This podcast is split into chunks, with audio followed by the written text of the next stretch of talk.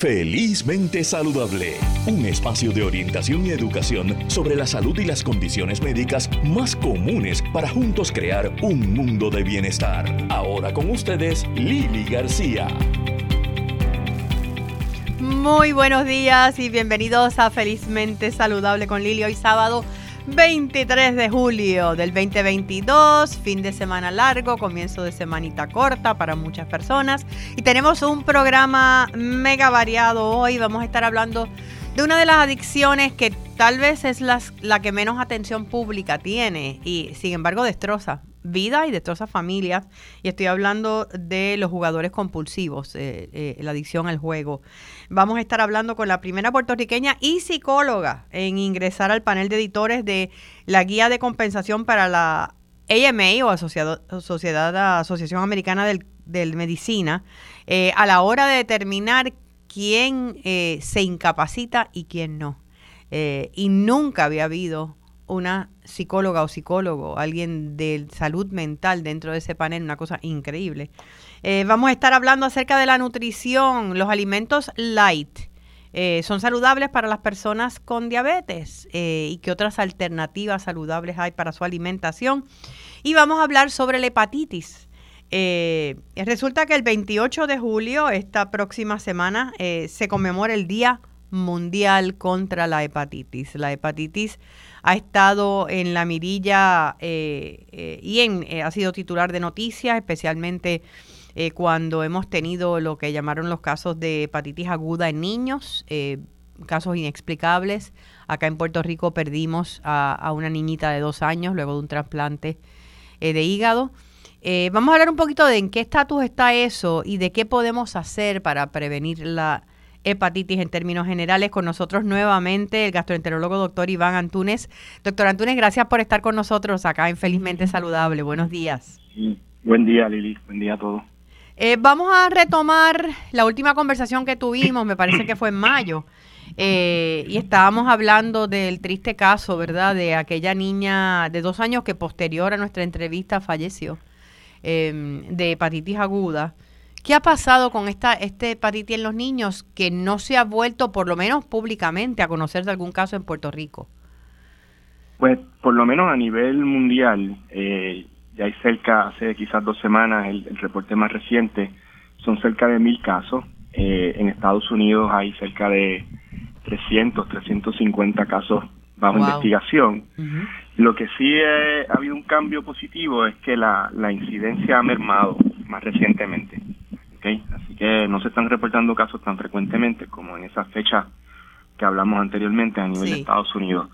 Pero no ha cambiado mucho la, el conocimiento que tenemos de del por qué ocurre esa hepatitis o esa inflamación. La teoría más fuerte sigue siendo la de la del adenovirus, en combinación posiblemente con alguna exposición previa a COVID.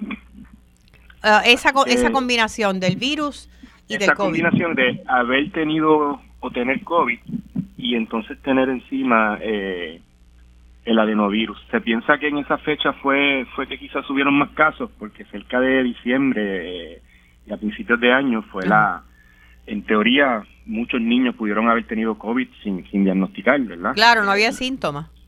Gran parte de la población pediátrica pudo haber tenido COVID y, y no, no, no hacer el diagnóstico y más adelante ponerse a otro virus como el adenovirus, y entonces tener una, una reacción autoinmune causando esa, esa inflamación de, del hígado en los niños. En términos esa sigue siendo la teoría. Sí, no hay, nada seguro todavía. No hay nada seguro. Están haciendo algunos estudios, ¿verdad?, de, de, data y, ver si es probable que no sepamos, ¿verdad?, eh, eventualmente qué, qué, pudo suceder. Eh, probablemente los casos mermen. Sí, eh, y, y para la población general, pues la protegerse, ¿verdad? Estamos viviendo un tiempo de, de virus que no sabemos todavía qué, efectos van a tener a largo plazo. Eh, los niños, aunque no tienen síntomas, sabemos que, que sí se exponen y pueden adquirir la condición. No sabemos las cepas nuevas si van a afectar a los niños De, de, COVID. Eh, así que protección general, yo diría que es el mensaje principal. Eh, ahora mismo el, eh, sabemos que en algún momento al principio inclusive se habló de que era una reacción a las vacunas, pero los niños de esa edad eh, no se estaban vacunando. Exacto. El, grupo el, el, grupo más afectado son niños que no se estaban vacunando todavía, no estaba aprobada la vacunación en niños menores de 5 años. Así que e, esa teoría pues es más difícil de, sostener. Se cae. En términos de la hepatitis en general, tenemos, como mencioné, este próximo 28 de julio, el Día Mundial contra la Hepatitis. ¿Cómo estamos eh, en términos generales? Y cuando hablamos de hepatitis, hablamos de hepatitis C, que es la más común. Sí, C es la, es la, es la más de la que hablamos, ¿verdad? Por lo menos en, en el área de nosotros. Eh, tiene mucho, la incidencia y prevalencia más alta que la, que la B y, y la A, ¿verdad? Y es por las consecuencias también de la hepatitis C, que usualmente es una enfermedad crónica que va dañando el hígado hasta causar cirrosis. Y, una vez el paciente está en etapas finales, pues solo tiene dos salidas, ¿verdad? Que es o, se trasplanta o, termina falleciendo. Eh, y hoy día que tenemos ya tratamientos eh, bien efectivos contra la hepatitis C, pues el, mensaje principal es tratar de identificar esos pacientes que están a riesgo de estar infectados para para así comenzar el, la evaluación para un posible, posible tratamiento. He conocido personas que se han enterado que tienen hepatitis C porque se hicieron una prueba, por hacerse otras pruebas también, ¿no? Eh, porque no había síntomas. ¿Eso es, e, es algo que es general? En hepatitis C sí. En la mayoría de los pacientes que se contagian de hepatitis C no se dan cuenta eh, y no se enteran quizás hasta 20, 30 años después. Algunos se enteran cuando ya tienen cirrosis es ahí la importancia de si estás en uno de los grupos de, de riesgo o al final alguna, alguna razón para hacerte la prueba, pues que te lo hagas lo antes posible, ¿verdad? Eh, eh, los grupos principales son esas personas que usaron o, usuarios de, drogas intravenosas, personas que hayan recibido productos de sangre antes del 92 y como hablamos la otra vez, lo más recientemente cualquier persona que, que, que haya nacido, esa, ese grupo generacional que se llaman los baby boomers, sí que es haber nacido entre el 45 y el 65. Ese grupo se ha visto que eh, cuatro de cada cinco personas que tienen hepatitis C están en ese grupo generacional. Así que nada más que por haber nacido en ese tiempo, estás a mayor riesgo de tenerlo y antes no, ahora se hace seguimiento, se supone que todos esos pacientes, aunque estén en perfectas condiciones y su hígado esté bien, se le haga la prueba. ¿Y, y por qué esa generación? En la cual me incluyo.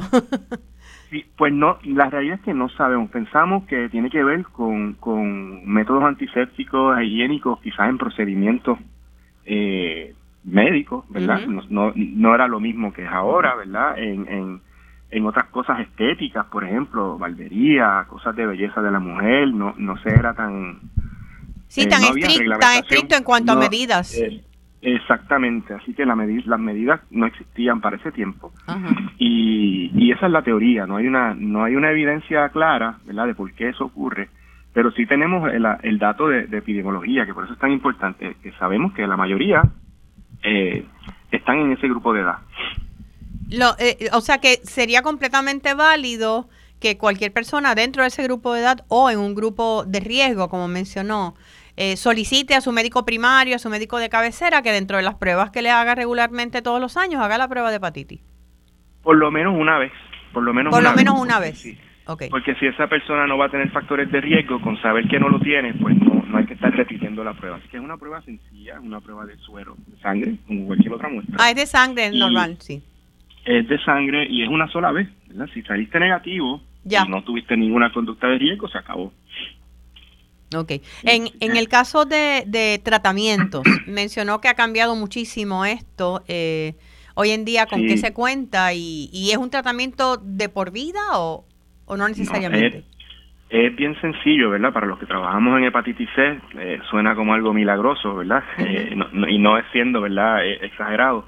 Antes todos estos pacientes terminaban en trasplantes o, o muertos, la mayoría, ¿verdad?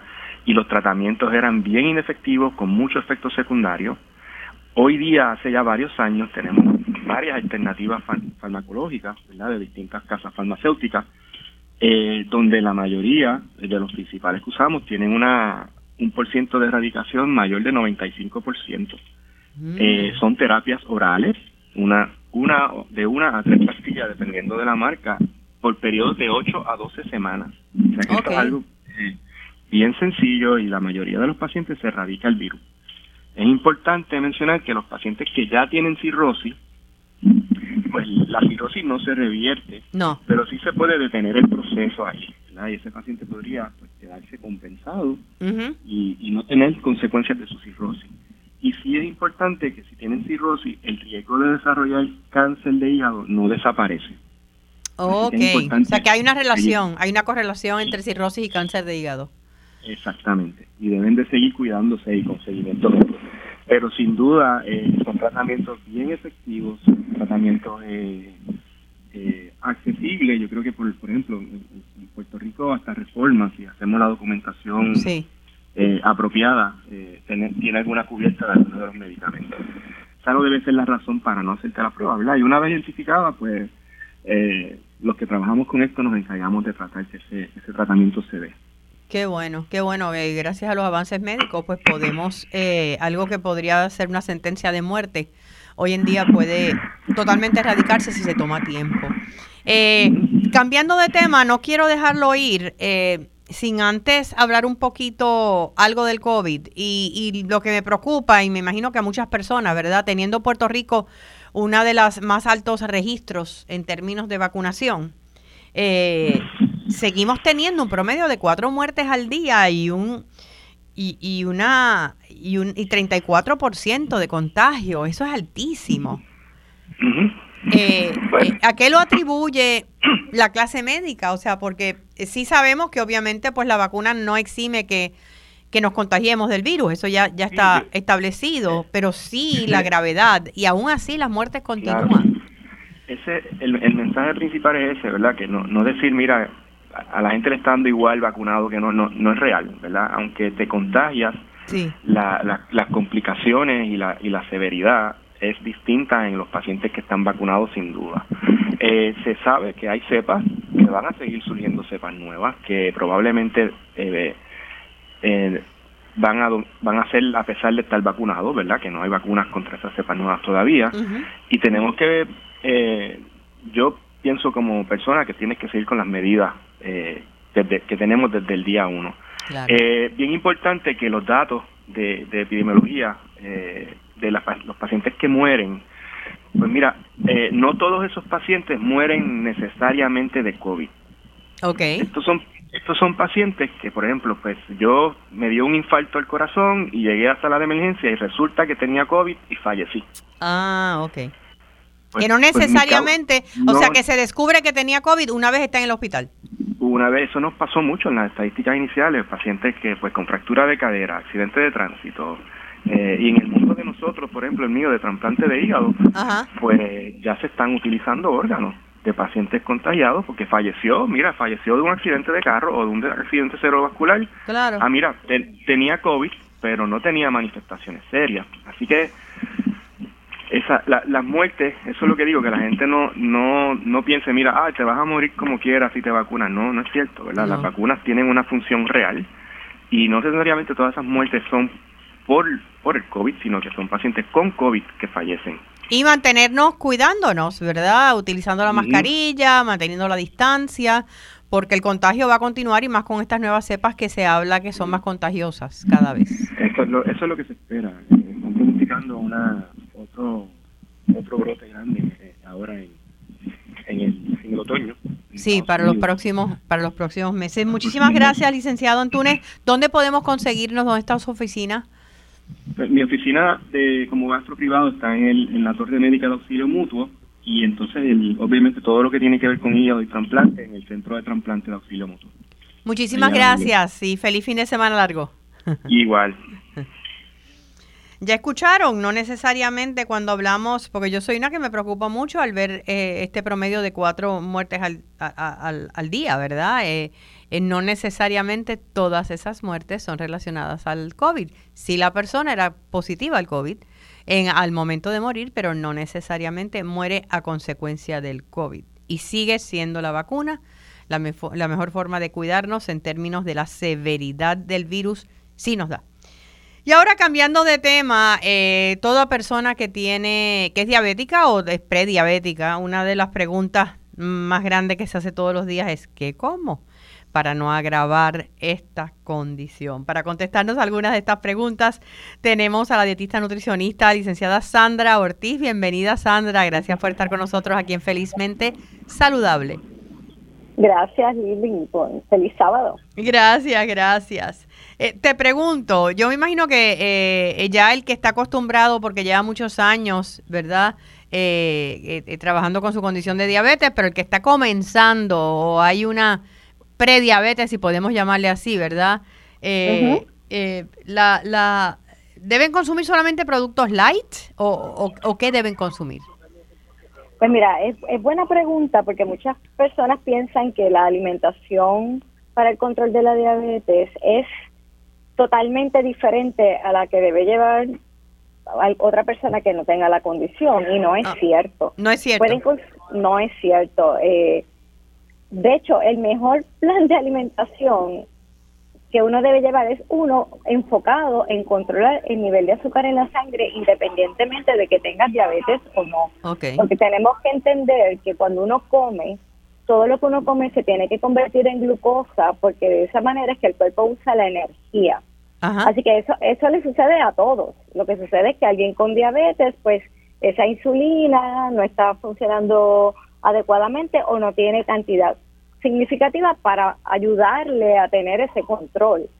Pero el alimento es el mismo, lo que puede variar es la cantidad y, cómo va a combinar los alimentos. Algo bien básico, eh, un, desayuno bastante típico, que hay gente que hace, come avena con, con un sándwich. Sí. Pues pues tienes el carbohidrato de la avena, tienes el carbohidrato de dos rebanadas de pan, ahí hay exceso de carbohidrato que entonces vas a tener más azúcar al final del cuerpo procesar esos alimentos. Sí, porque los carbohidratos se convierten en glucosa, ¿no?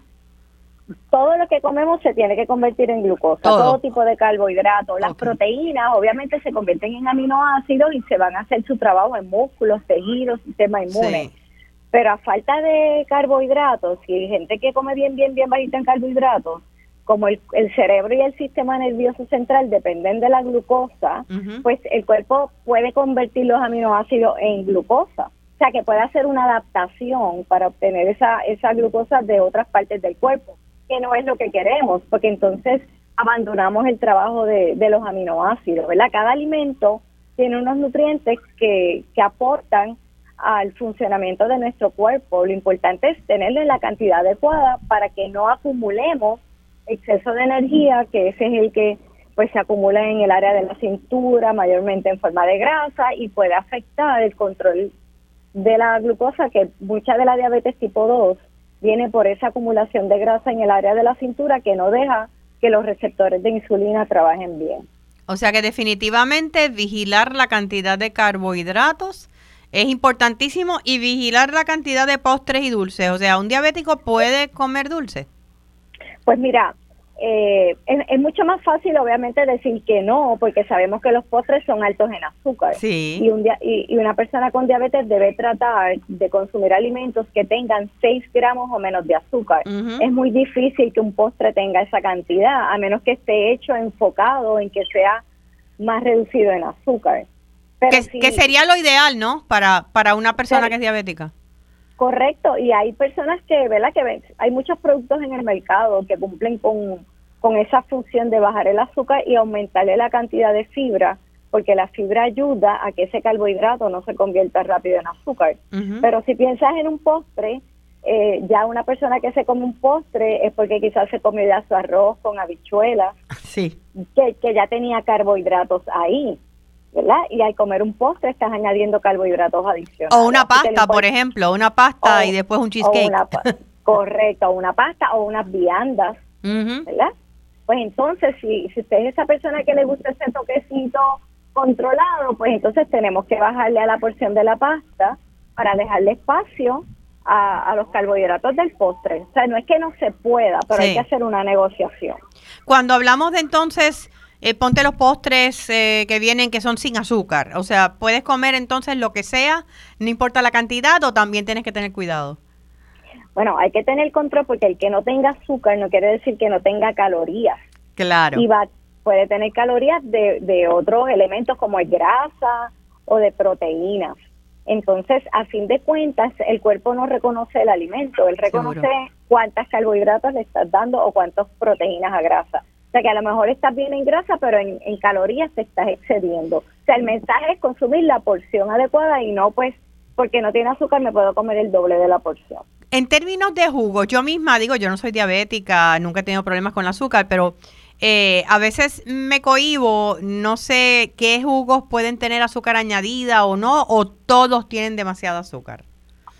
Bueno, si se va a tomar jugos, la recomendación es que sea 100% fruta para que no tenga azúcar añadida, que son esos que dicen no sugar added o 100% juice, pero la porción son 4 onzas para que tengas la cantidad de azúcar equivalente a comerte la fruta.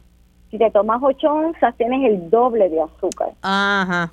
O sea que son los 4 onzas, es, la, es por lo menos la cantidad ideal. Correcto. Esa es la porción equivalente a comerte la fruta. Y no a comerte dos frutas. Ok. Eh, en términos de agua.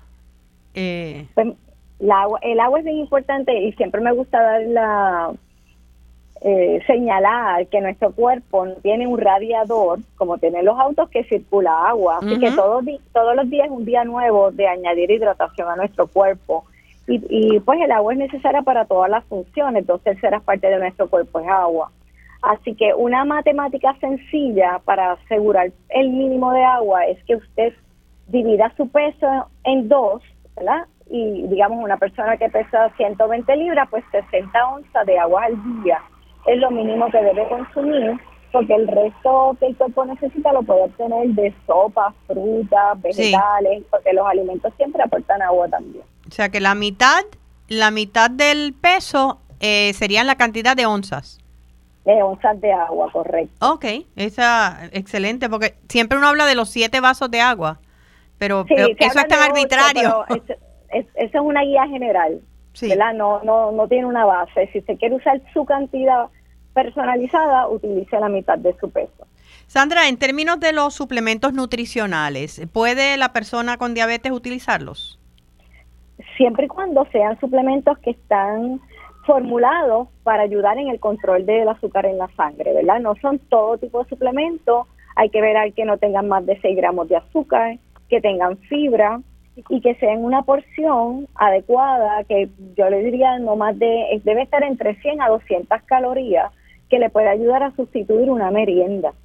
Y bien importante que ese suplemento tenga proteínas, porque el balance de, del azúcar viene por la combinación de qué cantidad de fibra tiene, qué cantidad de proteína y obviamente eh, que cumpla con la cantidad de azúcar.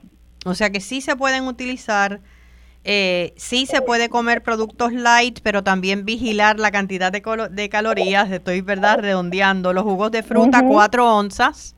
4 onzas. Eh, y, y, preferiblemente, porque hay, jugos que son todo azúcar, ¿no? Eh, Debe ser sin azúcar añadida. Tratar de que el azúcar, para efectos del cuerpo, azúcar es azúcar. Pero en cuanto a calidad de lo que estoy tomando, tratar que sean sin azúcar añadida. Pues muchísimas gracias a la licenciada Sandra Ortiz, eh, nutricionista dietista, por estos consejos sabios. Y sí se puede comer de todo a pesar de la diabetes. Es cuestión de velar las porciones. Correcto. Muchísimas gracias, Sandra. Igual, lindo fin de semana. Eh, vamos a regresar en breve, luego de esta pausa, con más. De regreso a Felizmente Saludable. Bueno, hemos hablado anteriormente de cómo pues eh, están en precaria situación los abastos de sangre en Puerto Rico. En otras ocasiones, luego del huracán María e Irma, por ejemplo, eh, pues teníamos la asistencia de bancos de sangre de otras partes eh, de territorios de Estados Unidos, estados, donde nos podían suplir. En este caso, a raíz de la pandemia, pues todo el mundo está en las mismas. Así es que necesitamos eh, ayudar a nuestros bancos de sangre y quería exhortarlos, el Banco de Sangre de Servicios Mutuos en unión al Hospital del Maestro van a tener una sangría este martes 26 de julio. Esto es en la Salón de Actividades ubicados en el lobby del Hospital del Maestro, allí en la Avenida Domenech. Eh, al lado de la cafetería, va a ser desde las 9 de la mañana hasta las 4 de la tarde, pero deben sacar cita para poder ir a donar. Recuerden, en cualquier momento usted o algún familiar o algún ser querido puede necesitar sangre Y necesitamos especialmente entrando, ¿verdad? Empezamos en junio primero con la temporada de huracanes y sabemos que estamos en alto riesgo de que pasen, ocurran, ¿verdad? Eh, algún desastre en nuestra isla. Así es que para sacar cita, apunten por ahí y de esto debe ser a través de WhatsApp, de la aplicación de WhatsApp, el 787. 309-6191, 787-309-6191 para preguntar o para sacar la cita para donar este martes 26 de julio en el Salón de Actividades del Hospital del Maestro. Y bueno, hoy tenemos una invitada muy especial que nos habla desde Colorado. Ella es puertorriqueña y me, refiero a la doctora Idalia Massa Carol. Yo leí hace unas semanas un artículo donde hablaba que ella se convierte, no solamente yo creo que en la primera puertorriqueña, sino en la primera psicóloga, especialista en salud mental, en ingresar al panel de, editores de la, de la guía para las compensaciones de la Asociación Americana de Medicina. ¿Qué quiere decir esto? Ella nos va a explicar un poquito más, porque es una plaza histórica. Eh, el que la salud mental tenga espacio en este panel. Eh, doctora Massa, muy buenos días y bienvenidos a Felizmente Saludable. Saludos, gracias. Gracias por estar con nosotros. Eh, ¿Nos puede explicar un poquito, eh, doctora, de cómo estamos en, en términos de este panel y qué quiere decir? Este panel es un panel muy importante ya que se refiere a todas las decisiones que se toman para evaluar y para decidir en el aspecto de una persona que ha sufrido una herida eh, médica, ya sea en el trabajo, ya sea eh, una herida personal, una herida física. Entonces, eh, en el aspecto legal hay muchas demandas hoy en día donde se, se pide dinero eh, porque la persona está discapacitada. Entonces, las guías que determinan si la persona está o no está discapacitada es este panel, que es, la, es una guía que los médicos utilizan para determinar la puntuación que se le da a una persona cuando se determina si está discapacitada no solamente en el área de compensación al trabajador lesionado, sino también eh, el área legal, como ya expliqué, y el área de discapacidad en seguro social. Sí. Esta guía se utiliza a nivel global, no solamente en los Estados Unidos y en Puerto Rico. Tenemos que tomar en cuenta que esto es una guía que se utiliza eh, a nivel internacional. Uno de los elementos que, que, me chocó, ¿verdad? Cuando leí eh, la entrevista que le hicieron, es eh, cómo es posible que la salud mental no estuviese representada antes, porque estamos hablando de un panel que lleva años. sí, la salud mental se ha tomado en cuenta. este panel es un panel de, de 12 personas, médicos, que toman decisiones, pero este panel tiene un sinnúmero de eh, advisors, de personas claro, que, consultan. Consulta, consultadores, este, en diferentes ramas de la medicina y de la salud mental. O sea que, que la, salud mental sí se ha tomado en cuenta. Lo, lo diferente y lo histórico de este nombramiento es que por primera vez un psicólogo va a estar tomando decisiones junto a, cirujanos, junto a diferentes médicos, a jueces. Es un panel de 12, 13 personas. Eh, después de todas estas reuniones que, que incluyen un sinnúmero de especialistas, se cierra la puerta y 12 personas tienen la última palabra. Claro. Y eso es lo que lo hace histórico, que por primera vez hay un psicóloga, un psicólogo eh, en la mesa tomando decisión. ¿Cuán, ¿Cuán relevante es esto en términos del beneficio a los pacientes, a los consumidores en general? Eh, bueno, esto es bien importante, porque históricamente hablando, eh, la palabra del médico tiene más peso que la palabra del paciente. Eh, cuando el paciente este, dice yo tengo dolor de espalda, yo tengo fibromialgia, etcétera, etcétera, pues muchas veces si el doctor no puede constatar ese síntoma pues muchas veces no se toma en cuenta. Ah, Entonces, mi, mi rol, una de mis agendas es traer la opinión del paciente que se tome más en cuenta en la toma de decisiones. Que sencillamente este, al paciente eh, eh, eh, la decisión no se tome cuando un médico habla con otro médico y habla con otro médico y entre los tres dicen qué es lo que tú estás sintiendo, sino que la voz del paciente sea parte de, de esa decisión final. Entonces, eh, eh, esa es mi agenda, ¿no? Ajá. Eh, y me parece maravilloso, mirando su impresionante, ¿verdad?, resumen. se graduó con un bachillerato de psicología de la Universidad de Puerto Rico y entonces continuó sus estudios en Estados Unidos, donde obtuvo su doctorado en el Texas A&M University. Em, como puertorriqueña, eh, obteniendo una base de estudios, eh, eh, tanto en la universidad como antes de la universidad en Puerto Rico, ¿cómo se siente con este nombramiento? Me siento bien orgullosa. ¿Por qué? Porque no solo le da la voz a los psicólogos, le da la voz a, los latinos. obviamente el, el, panel es 90% hombres blancos entre edad de 70, de 50 a 70 años. Wow. Entonces, es, para darte una referencia, ¿no? Sí, sí, sí. O sea que yo, eh, cuando eh, va a haber una, una, una persona, eh, los puertorriqueños, una de las ventajas que tenemos es que no nos intimidamos fácilmente. Es que damos sí, definitivamente. Aunque, aunque estés como llamamos en buen puertorriqueño, estás como cucaracha en baile de gallina, como llamamos en buen puertorriqueño. Eh, dentro de este panel. Entonces a mí me preguntan, eh, eh, me dicen, mira, muchas veces este se intimida el psicólogo ante este panel y necesitamos una persona que no tenga no tenga pelos en la lengua como se trate de hablar a personas en poder. Una persona que no se intimide. Y yo dije, bueno, tú has descrito la mujer puertorriqueña, el average, sí. tú sabes, este, promedio, sí. Típica, Sí, entonces eso fue un punto cómico eh, porque este este nombramiento eh, fue parte de, seis meses de, investigar mi, bagaje profesional para asegurarse, porque este nombramiento viene por la Asociación Americana de la Psicología. El, el, el, CEO eh, fue el que me presentó a mí como la psicóloga. Como candidata. Wow. Exacto. Entonces ahí es que se le presenta al CEO de la AMA y ahí es que empieza el vetting process. Pero este, para contestar tu pregunta, este, yo pienso que eh, eh, todos los puertorriqueños eh, no debemos intimidarnos en nuestras respectivas profesionales, en nuestras respectivas profesiones. Tenemos que buscar la manera de contribuir.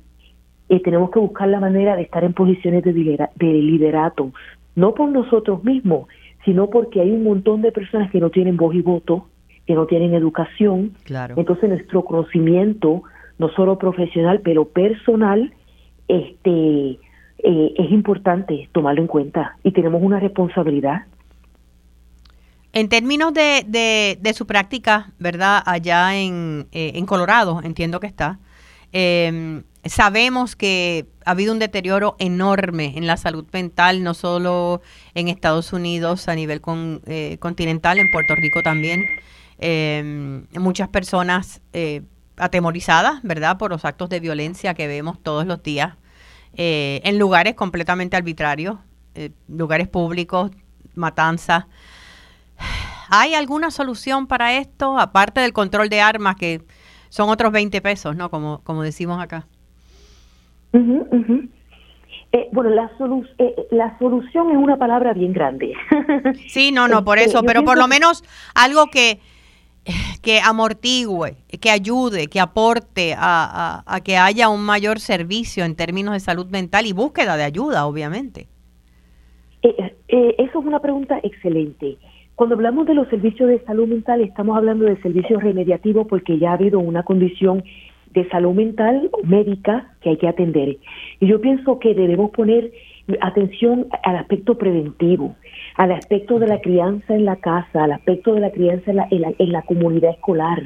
Eh, eh, el rol de, lo, de, lo, de la internet y de, la, de los medios sociales eh, en la crianza del niño, cuál es el, eh, cuál es el rol, ¿verdad?, de, de esa influencia de la cual uno, uno no tiene control porque es una, una influencia global cuando una persona entra al Internet. Entonces, tenemos que tomar todos estos elementos, los elementos de, juegos en video, los elementos en, hasta los juguetes que se le dan a los niños. Yo estoy diciendo que eso tiene una causa en esta eh, epidemia de, de, violencia, pero yo pienso que es como tú miras al cielo y tú ves todas las estrellas y todas las estrellas hacen la vía eh, la vía láctea. La vía láctea, claro. Pues exacto. Entonces tenemos todos estos elementos que lo que están a nuestro alcance debemos prestar atención, independientemente de cuán pequeño o grande sea el rol de todos estos elementos. Pero la, la, yo creo que la clave que menciona es prestarle atención. Eh, eh, y, y, hay muchas familias donde esos muchachos están al garete completamente. Mm. O sea, este hay una responsabilidad de los padres eh, y hay una responsabilidad de las escuelas. Tengo, por ejemplo, familiares que son maestros y muchas veces los maestros aquí y allá en Estados Unidos están criando esos muchachos. También está el elemento de los fondos. Cuando las escuelas se le están limitando los fondos, pues entonces los deportes, las artes, la pintura, el teatro, todas, todas estas, eh, estos elementos que son esenciales para el estudio y la formación de una mente completa saludable. Seguro. ¿Verdad?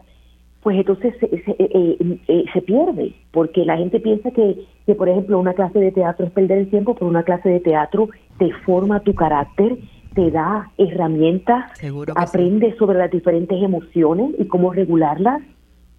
O sea, que, que sí hay alternativas. Eh, es cuestión de que el calvildeo, yo sé que está bien ligada a la comunidad latina eh, en los Estados Unidos, ve esa comunidad empoderándose un poquito más en términos de, de lo que es su salud mental. Yo pienso que sí, yo pienso que todos estamos más al tanto, más conscientes de la importancia de la salud mental. Todos estamos tomando pasos. Eh, una de las ventajas que tienen eh, eh, grupos como los latinos, en cierta manera, no esperamos que eso no se pierda, es la es la cultura colectiva de que nos preocupamos unos por otros, muchas veces nos preocupamos demasiado que hasta hablamos de los demás. un poquito, un poquito nada más. Pero esos, pero esos elementos, créalo o no, ayudan, dan, una, dan, un, dan, dan un sentido colectivo de comunidad que tiene un factor beneficioso en la salud mental que uno no se siente ahí tan aislado y tan solo. O sea que lo que lo que es gracioso y este y a veces exagerado también tiene tiene una tiene elementos positivos. Claro, claro, es como, como dicen que aquí en Puerto Rico que eh, si hay un accidente automáticamente se forma un tapón porque todo el mundo está el averiguado, ¿verdad? El ave, el ave, nacional de Puerto Rico. Yo trato de verlo como optimista saludable que soy, como que es que tú estás bajando la velocidad para ver si el que está accidentado es alguien que tú conoces y puedes darle la mano. Vamos a pensarlo, que, que es de esa manera. Eh, pero sí, acá tenemos una, un, digo, no, no es que ninguna comunidad en Estados Unidos eh, sea así, pero acá en Puerto Rico nuestros eh, lazos comunitarios nos dan una fuerza grandísima y lo vemos en, en, en los grupos no solamente puertorriqueños, sino latinos en general en los Estados Unidos. Correcto. Ahí está nuestra fortaleza. Eh, llega, ¿Tiene la oportunidad de venir de vez en cuando a la islita, a pasar por aquí? absolutamente. Me encanta visitar a San Lorenzo, todo el mundo debe ir a ese pueblo y aportar a la economía. Hermoso pueblo, San este, Lorenzo. me encantan las montañas, el pueblo de las montañas. O sea que absolutamente sí. Eh, recientemente fui y tengo familia en Puerto Rico y eh, claro que sí. ¿Qué le diría a esos estudiantes que están hoy eh, sabemos y me imagino que conoce los grandes retos por los cuales está atravesando eh, eh, la Universidad de Puerto Rico, nuestra Universidad Nacional. Em, ¿Qué le diría que están ahora estudiando y que a veces pues pues están a ley de, rajarse o, cambiarse muchas veces porque no tienen mucha fe en el futuro de la institución. Sin embargo, usted es egresada de allí ha tenido un éxito increíble y, ha probado que la educación de la Universidad de Puerto Rico es una educación de excelencia. Mire, la Universidad de Puerto Rico es una alma bien poderosa. Cualquier persona que atente contra la Universidad de Puerto Rico está cortándose las piernas antes de salir a correr. O sea que tenemos que tenemos que apoyar y tenemos que, que fomentar y proveerle fondos a la Universidad de Puerto Rico. ¿Por qué? Porque es la universidad del pobre. Simplemente. yo no estuviera en esta posición si no fuera por la educación del sistema público en Puerto Rico y la universidad, que es parte de ese sistema. Entonces, muchas veces, por razones ajenas, eh, estamos tomando decisiones y muchas veces las decisiones se toman por personas que ni siquiera estudiaron en la Universidad de Puerto Rico. No tienen un, aprecio. Claro. La Universidad de Puerto Rico hay que amarla como se ama el coquí, como se ama el pan sobao, ¿entiendes? Porque eh, eh, es la espada que tenemos como puertorriqueño, ¿entiendes? Es la espada que para salir hacia adelante como pueblo, como nación, para poder este eh, amar nuestra cultura, los elementos de nuestra cultura, porque muchas veces despreciamos nuestro, nuestras fortalezas porque no las reconocemos. Entonces, el, el, pueblo de Puerto Rico tiene que pararse en los pies y, y, derechito y, y, con orgullo y, honrar y darle fondos a la Universidad de Puerto Rico es una manera de demostrar que, que apreciamos nuestra tierra, nuestro Puerto Rico, nuestros ciudadanos. Sí, defender, defender la institución, definitivamente. Correcto. ¿Y qué le digo a los estudiantes? No te rindas. No te rindas porque si llegaste ahí, significa que tienes la esencia de guerrero para echar adelante. Y no importa cuán difícil sea la situación donde estés actualmente, esto es un paso. Este no es el final del camino. Es un paso para seguir hacia adelante. ¿Alguna vez se imaginó que iba a llegar a, posiciones de tanto prestigio dentro de la psicología a nivel nacional cuando estaba en la UPI? Jamás, jamás, jamás, definitivamente.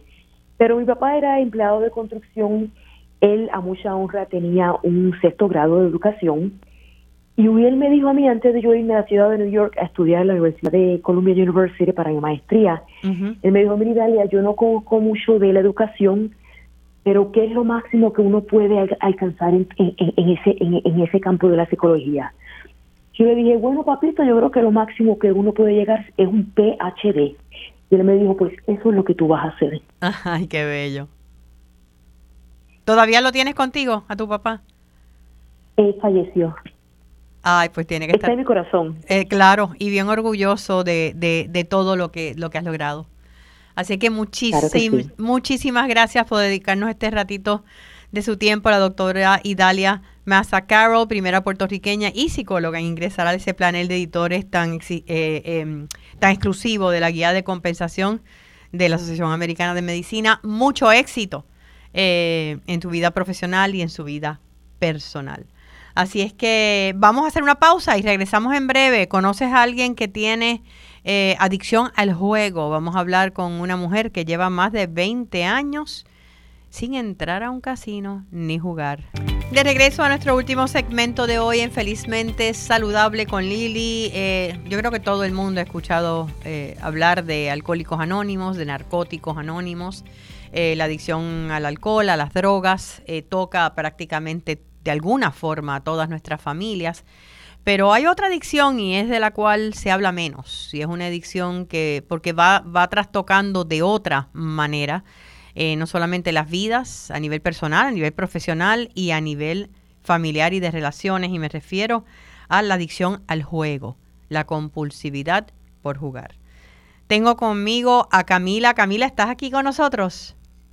Sí, Nelly. Buenos días, Camila, y gracias. Eh, sé que te has convertido en portavoz de esta causa eh, y que llevas ya en abstinencia del juego por 22 años. Te felicito. Me imagino que has reconstruido eh, una vida y, quisiera que nos contaras un poquito cuándo te diste cuenta eh, si era en realidad en los casinos o cuál era el, tu método de juego y cómo te diste cuenta que ya no era un pasatiempo de vez en cuando y se convirtió en una compulsividad. Sí, buenos días nuevamente, buenos días a tus oyentes. Ciertamente, esto es una adicción invisible incluso para el, para el jugador. Lo que sí, nosotros no, no hablamos de tipos de apuestas, sino de apostar en términos generales, porque como otras adicciones, el jugador compulsivo no es adicto a una u otra cosa, sino que es adicto a las apuestas. En general. En general, exactamente igual que un alcohólico, o sea, no se es alcohólico a la cerveza o al whisky, pero de igual manera no se es, no se es adicto al juego al casino o a lo otro. Por eso no hablamos de apuestas, sino del hecho de apostar, no de lugares de apuesta ni de preferencia, como le llamamos. Sí, sí. Gracias por la aclaración, porque no la conocía y todos los días uno aprende. sí, todos hemos aprendido, porque yo he aprendido en el programa de jugadores anónimos, por supuesto. Allí es donde yo aprendí. Y, pero realmente cuando yo descubrí que mi problema era un problema de juego, fue cuando estaba en la terapia con una psicóloga. por, por otra razón. Por otra razón que yo no sabía, pero que venía, yo estaba con depresión, pero mi depresión venía del problema de las apuestas. ¿Del problema económico? Del problema económico y más que económico, emocional, porque la adicción a las apuestas es un problema emocional que trae como consecuencia problemas económicos, trae como consecuencia problemas familiares, etcétera, etcétera pero realmente pues yo le manifiesto a ella y me estaba medicando incluso para depresión y la psicóloga me conversando conmigo por supuesto en la terapia me dice tú tienes que ir a un programa de jugadores anónimos yo no sabía que eso existía. La psicóloga sí lo sabía. Gracias a Dios que la, la profesional de la salud mental en este caso que me atendía a mí sabía de la existencia del programa de jugadores anónimos porque estamos hablando de 20 años atrás, más de 20 años, muchos profesionales de la conducta humana, de los psicólogos, los psiquiatras, no sabían que existía jugadores anónimos. No, tienes razón. Pero ella sí me refiere, me dijo, tú tienes que ir a jugadores anónimos. Y cuando yo decido, para hacerte el cuento largo o corto, cuando yo decido ir, pues me percato de que mi problema la raíz de mi problema, de mi depresión y de todo lo que me estaba pasando estaba en mi adicción al juego. Claro, porque no tenías control y al no tener control sobre tu vida tienes que estar deprimida. Exacto, al no tener control sobre mi vida y al estar ya en, en la... El jugador compulsivo comienza jugando lo que puede, Ajá. continúa jugando lo que tiene y termina jugando lo que no es suyo. Wow. lo puedes comparar como un cáncer que está pensando o un cáncer que está en metástasis. Sí, tú, pues entonces tú... En mi caso, yo estaba ya en metástasis. Tú estabas ya en metástasis, estabas ya... Eh, ya el juego había afectado todas las áreas de mi vida, porque se conoce a un jugador compulsivo como una persona que su adicción al juego, su afición a las apuestas, le ha ocasionado problemas en una o más áreas de su vida. En mi caso, yo tenía muchas áreas de mi vida ya afectadas por mi adicción al juego. Por ejemplo por ejemplo, mis relaciones personales con mi hija, con mi hermana, con mi familia.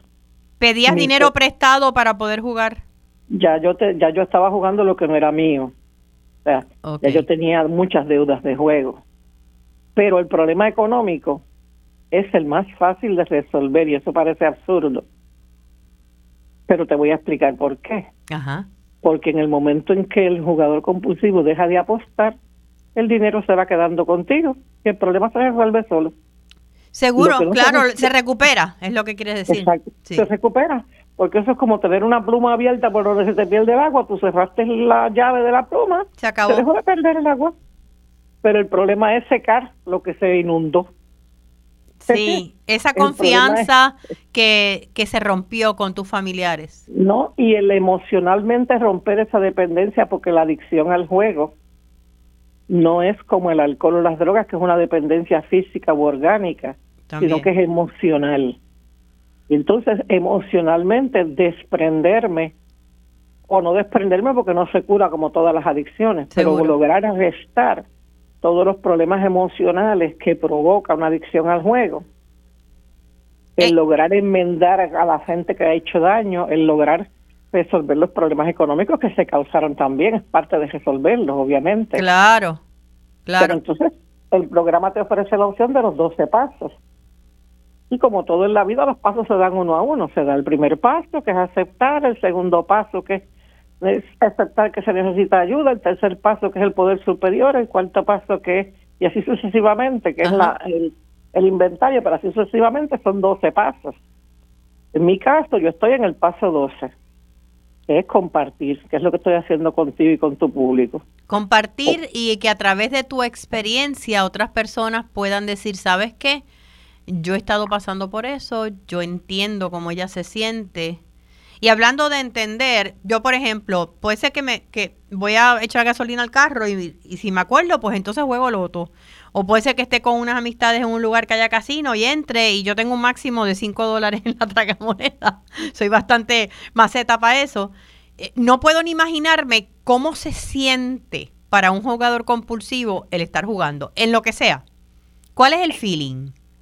Bueno, el, nosotros decimos en el programa que para un jugador compulsivo una apuesta es demasiado y mil no son suficientes. Es como un trago, claro, como en el caso del alcohólico. Exacto, exactamente igual. Esa primera apuesta es la que en el programa yo aprendí y aprendimos, aprendemos todos los que vamos asistimos al programa, aprendemos que esa primera apuesta es la que no puedo hacer, porque entonces no puedo parar. Y no puedes parar porque ¿qué es lo que pasa por tu mente en ese momento? Es emocional, vamos a decir que es como una sensación. Es como un high, como si fuera una droga. Exacto, yo no sé porque yo no no he estado una dependencia ¿sabes? de drogas. De, uso de droga, pero, pero me imagino que es similar, me imagino que es similar porque es una, o sea, eh, eh, llega el momento en que ya la mente se, se fue y lo que queda es la sensación, ¿eh?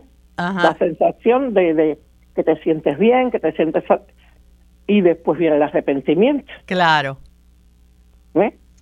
Pero lo importante ahí es no empezar, porque si yo no hago esa primera apuesta, pues no voy a experimentar. Pero ya en el 1980 la Asociación Americana de, de, de, la Salud anotó, vamos a decir que anotó, reconoció. Reconoció. Reconoció como un problema de salud mental. En el libro del DCM5, el de, desorden en salud mental, está la, adicción Al juego. Adicción al juego, cuyo nombre es ludopatía realmente. Sí y, está reconocida como un problema de salud mental. Por lo tanto, si ya yo sé y yo detecté que yo tengo un problema de salud mental y es que yo no, no controlo, es un descontrol de impulso realmente. Claro. ¿Sabes qué? Por desgracia, porque tendríamos mucho que hablar acerca de tu proceso, eh, pero no tenemos mucho tiempo. Yo quisiera que tú dieras el número o si tienen una página web o, o tienen página de Facebook, donde las personas que se están identificando contigo pueden llamar para eh, jugadores compulsivos anónimos que entiendo que se están reuniendo en línea o virtualmente. Sí, ahora mismo nos estamos reuniendo en línea, pero las personas pueden conseguir, hay un site en internet, no es de nosotros, es el internacional, el grupo internacional, es Gamblers Anonymous, de jugadores anónimos en inglés. Gamblers Anonymous, ok. Punto .org o punto .com. Ok. Y ahí pueden entrar. Y en el caso de ustedes acá en Puerto Rico. Aparece información de todos los grupos. Aquí en Puerto Rico nosotros tenemos un teléfono, pero tristemente tenemos problemas con la compañía que nos suple el teléfono y nos no tenemos ahora mismo el servicio fuera de no no tenemos en funciones el teléfono que es el 257-2204, pero ahora mismo la compañía que nos suple el servicio nos ha dado muchos problemas y estamos trabajando con ese asunto. Ok, pero de todas pues, maneras es el, es el 257-2204 eh, con, 787, con 787 para que el público se mantenga. Yo me voy a comprometer, Camila, en cuando ya tengan el teléfono, eh, yo ofrecerlo a través de mi página de Facebook. Eh, ah, de Lili García Fanpage y, eh, y les recomiendo a que hagan una página también ustedes en Facebook porque creo que sería un vehículo excelente para poder llegar al público. Lo que pasa es que por razón del anonimato, Sí, claro, pero se puede ser bien meticulosos con eso. Sí, lo entiendo, pero se puede se puede intentar eh, porque de verdad que sí, se puede intentar. creo que podemos ayudar a muchas muchas muchas personas. Camila, muchas gracias. Eh, mucha mucha eh, abstinencia para ti y para todos tus compañeros del grupo. Muchas gracias, que tengas buen día, Lili. Gracias a ustedes también, amigos. se nos acabó el tiempo eh, en esta edición de Felizmente Saludable con Lili. Nos vemos el próximo sábado a las 10 de la mañana. Recuerden eh, que esta semana sea una feliz y sobre todo saludable para ustedes.